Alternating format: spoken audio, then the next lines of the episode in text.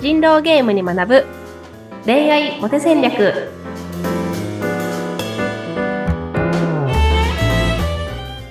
皆さんこんにちは。恋愛コンサルタントの渡辺由香と。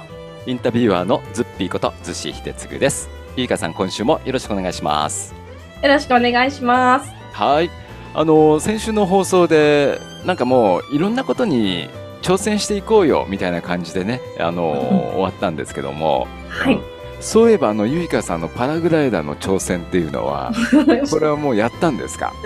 行きましたよ私体験会行きまして行ったんですね、もう実行された。うんうん。はい自分でもちょっとなんか12メートル飛んだしうん。あのタンデム飛行って言ってそのプロの方のに一緒に連れられて空飛びましたけどもう怖かった足がもうガクガクで崖に向かってダイブするんですよ その感覚的にすごい高いとこ本当ですから。よね。えー、えみたいな。バンジーなんか今、そううん。そうそう。どこでで、あ、ババンジーじゃないや、パラグライダーはどこでできるんですか？まあ、山山なので私が行ったのはあの栃木宇都宮に行ったんですけど、まあ、へ宇都宮かもう筑波山か、まあ、奥多摩の方かみたいなあか関東だとね。うんはい。えじゃあそのうちはやっぱ一人で単独でシングルでフライトをしたいと？いうところまで。そうですね。そうですね。あもうクロスカントリーできるぐらいまでちょっと次は人狼ゲームに学ぶじゃなくてパラグライダーに学ぶ恋愛モテ戦略やりますかか。ね3年後ぐらいに。新しい番組が出るかもしれませんね。新しい番組、はい。楽しみにしています。はい。あーちゃんと楽しかった。有言実行だったんですね。はい。はいそうなんですよ。行ってきました。はい。あのそれはさておきまして今日あのいただいているテーマが、えっと、格下に見られたのか、うん。本質的に格下なのか、こんなテーマでちょっとお伺いしようかなと思うんですけども。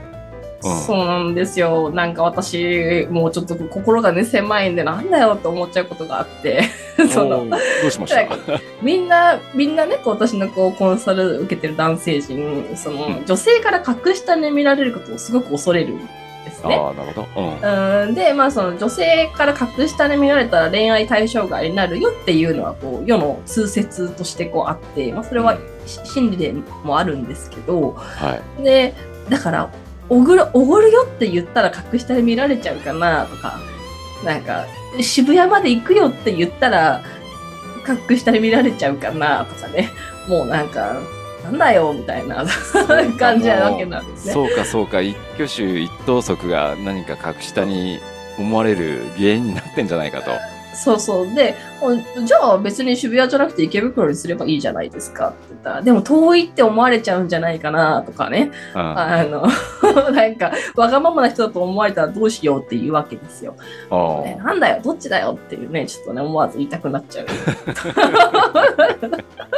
まあ、その関係だと、ゆいかさんの方が断然格上なんでしょうね、きっとね。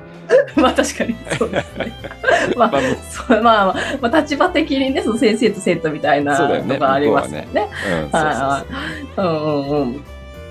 でもなんか、別に思うんですけど、じゃあ私が、その、お客さんから格下に見られ、お客さんからというか、その、まあ、こうやって相対してる人から格下に見られたとして、うん。なんか、別にどうも思わないというか、なんか、格下に相手のこと見てきたとしたら、なんかその人を逆に軽蔑じゃないけど、なんだろうな、そう格下に見てくるっていう人自体がなんか人間的にまだまだな感じが私はするんですよ。確かにそうだよね。そういうなんか順位付けをするんだったら、この人はその程度の人なんだなってね。そうそうそうそうそう、なんかそもそも論としてね。そうそうそう。で人間いろんな特性があっていろんな個性があってその誰が上で誰が下とかないしまあなんかみんな大切みんな違っていいみんないいみたいな話が多分その仕事ができる人とかモテる人ほど思ってるんですよ。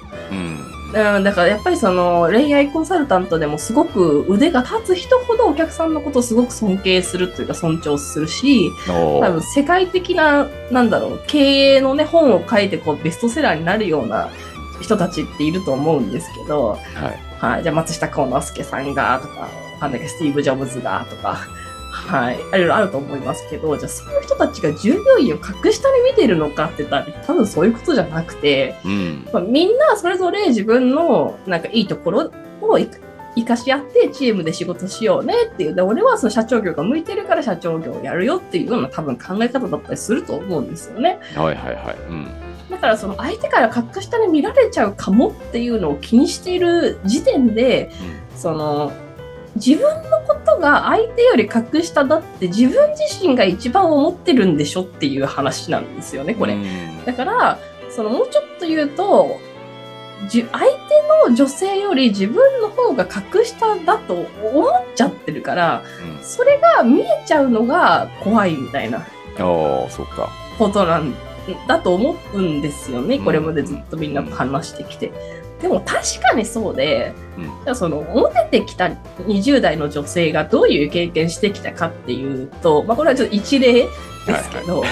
まあ、まあでもその小学校時代から友達に恵まれていろんなことがあってその中でちょっとはぶられたりとかうん。逆に誰かに冷たく当たっちゃったりして、まあ、喧嘩して仲直りしたようなこともあれば夜道でなんかさらわれそうになって怖い思いをしたりその痴漢にあって嫌な思いをしたりとか好きになった彼氏と付き合ったけど浮気して振られたりとか多分いろんなことあったはずなんですよ本当に。はい。うん。で、その、で、いろんなデートもいろんな場所に行ってるだろうし、いろんな体験もしてる。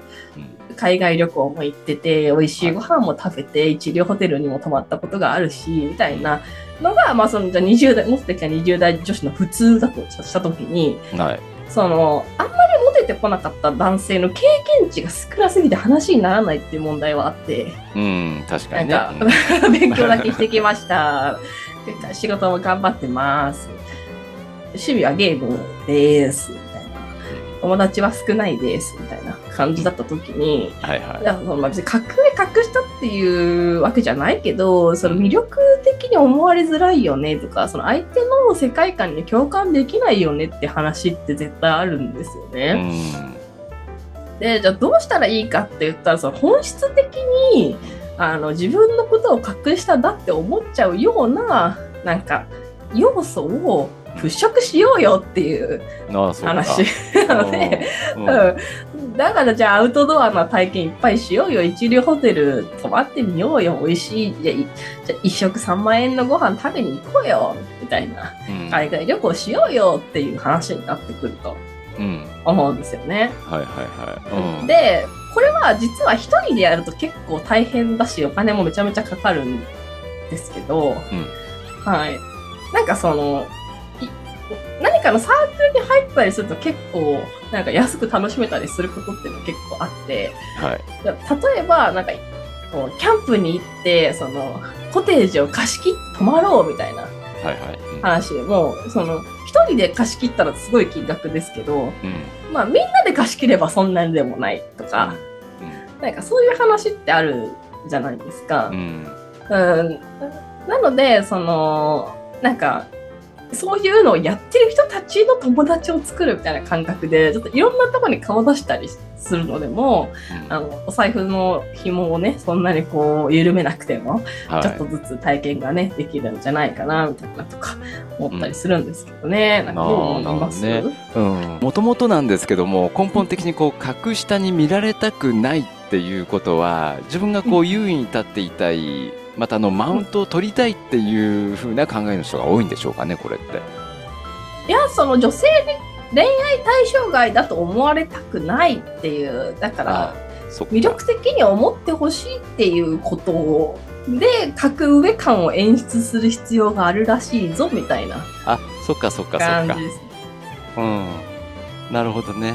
うん、っていうことはやっぱりこの気にしてる自身のその態度が考え方があまりよろしくないぞっていうのもあるんですね。そう、そうですね。で、じゃあその、何で比較してるのっていう話が、その人生経験なのであれば、うんでもいろんな人生経験してみたらいいと思うし、はいうん。で、うん、なんだろうな。まあ人間関係の部分は確かにその付き合った経験がないとか、そういうのを克服していくのはすごく難しいわけですけど、ででもなんだろう、その、例えばですけど、その、じゃあ、25歳女性で、まあ今まで15人付き合ってきました。うんあのいろんなことありました。うんでも今仕事もあんまり稼げなくて彼氏にも振られてもう死にたいですみたいな人と、あの、一人も付き合ってこなかったけど、仕事は順風満帆で友達もいっぱいいて、あの、すごく人生毎日楽しいですっていう人がいた時に、うん。なんかどっちが魅力的かっていう話になった。ら多分後者の人の方が魅力的にその瞬間見えると思うんですよまあね。断然そうですよね。うん。ね、うんはいなのでそのじゃあ人間関係が豊かだったからその人の魅力度が高いのかっていう話はイコールではないはずだった。うんなんかその人人と比較して上下って話じゃなくてもう単純に自分のその自己肯定感をどうやったら上げられるかなとかうん。自分自身がどうやどういう自分でいられたらもっとこう自分のこと好きになれるかなっていう視点でだけなんか考えてもらう。うん。ねなんか周りと比較してどうこうっていうことやりだすと結構おかしな方向に行っちゃうことが多いので、うん。なんか本当マラソンみたいな自分のスペースで走るみたいなうん。感じでなんかちょっとた取り組めそうなことをやってみてもらうっていうのが結局このなんか格下だと自分が思っちゃう問題の解決なのかなっていうね、気はすごくしますけどね。ああ、うん、なるほど。よくわかります。あのやっぱりこの自己肯定感を高めたいですね。うん、俺はこれでいいんだっていうね。うん。うんそこに自信がつけば、まあこういう考えっていうのは少しずつねなくなってくるのかなと思いましたね。そうなんですよ。もう格下に見られたっていいじゃん。だって俺今幸せだからっていう、もうそれぐらい言えるぐらいのね、とこまでね、言ってほしいなって思いますけどね。それ言えたらかっこいい。逆にかかっこいい。逆にかっこいいですよね。